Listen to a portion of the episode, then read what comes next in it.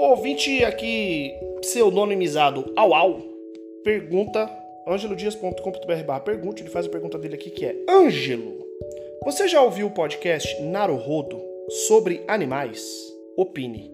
Bem, chegou o momento. já ouviu o podcast Naruhodo sobre animais? Eu vou até pegar aqui agora. Naru, Naruhodo Animais. Que temos animais domésticos? Na, não, não, porra. YouTube 381. Deixa eu ver aqui. 381. Não. 381. Naruhodo Google Podcast. Deixa eu ver aqui se eu acho 381. 380. Tá. Vou, eu vou colocar um link no post dessa merda, cara. Eu acho que vale a pena. Naruhodo 380 e Naruhodo 381. Por que temos animais domésticos? Parte 1 e parte 2. Tá? É, Naruhodo é um podcast de ciências entre um, um Ken Fujioka, que é um, um, publicitário e ele é o curioso da, da do, do, do, podcast, e o Altair de Souza, que é um, um cientista, PhD, muito pica, que traz ciência. E quando eu falo ciência com C maiúsculo, é artigo, colocam fontes em tudo que eles fazem, várias fontes, referências. Ó, esse aqui, é, esse, esse o 380 por que temos animais domésticos tem uma, duas, três, quatro, cinco, seis, sete, oito, nove, 10, 11, 12, 13, 14, 15, 16, 17, 18, 19, 20, 21, caralho, muito maior do que eu imaginei. 22, 23, 24, 25, 26, 27 fontes, sendo que dessas 27 fontes, 1, 2, 3, 4, 5, 5 não são artigos científicos. É, então, porra, é, sabe, é pesado assim, não é simples, não é tranquilo. No sentido de, tipo, não é uma pessoa, não é o Ângelo lá falando de ciência, não. É um cientista falando de ciência com, com, com artigos científicos para embasar seu argumento. Recomendo pra caralho ouvir o Naruhodo. Tem episódios, assim, eu não, sei, não escuto todos, mas a maioria dos que eu escuto são todos muito interessantes. Não, peraí. Da maioria, todos são muito interessantes. É isso, é isso que eu quis dizer. Beleza. E aí tem dois episódios, 380 e 381, que foram lançados em abril de 2023, são bem recentes, que falam sobre por que temos animais domésticos. E eu ouvi e eu concordo pra caralho com o podcast. E eu vou chocar você agora, ouvinte. Porque basicamente a conclusão que se chega é que ter animais domésticos é escravidão. Deixe isso entrar um pouco na sua mente e comece a pensar comigo. Existe uma forma de vida que você traz para dentro da sua casa e você limita o espaço, a comida, a vivência dela, o, o tipo de atividade que ela pode fazer.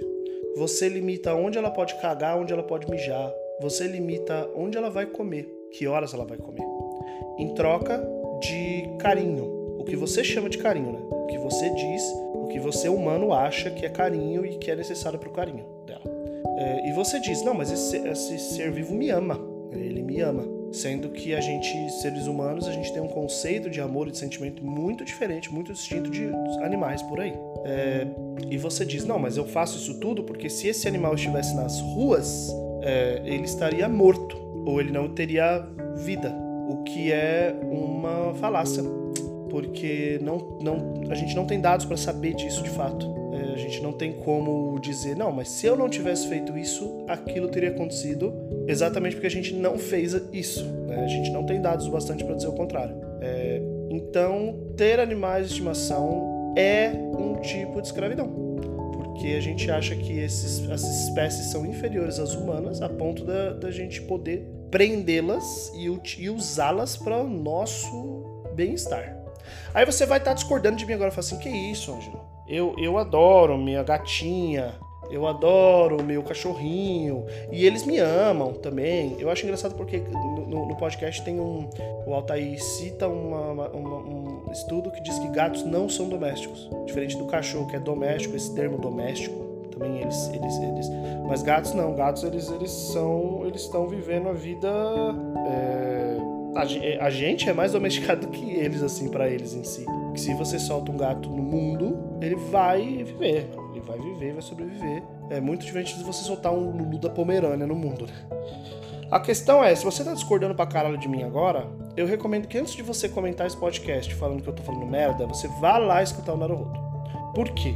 dois motivos. Primeiro, porque é assim que você cria opinião, você escuta os lados, né? Antes de você só vociferar. E é, eles. Isso que eu dei um resumo muito, muito, muito superficial do tamanho do estudo que eles fizeram lá no Naruhodo. E aí eu, eu, eu acho que vale a pena, vale a pena apreciar o trabalho deles e vale a pena também refletir sobre isso. Eles falam muito sobre veganismo, eles falam muito sobre veganismo no sentido é, é, criticando até, tá? Criticando um pouco o veganismo.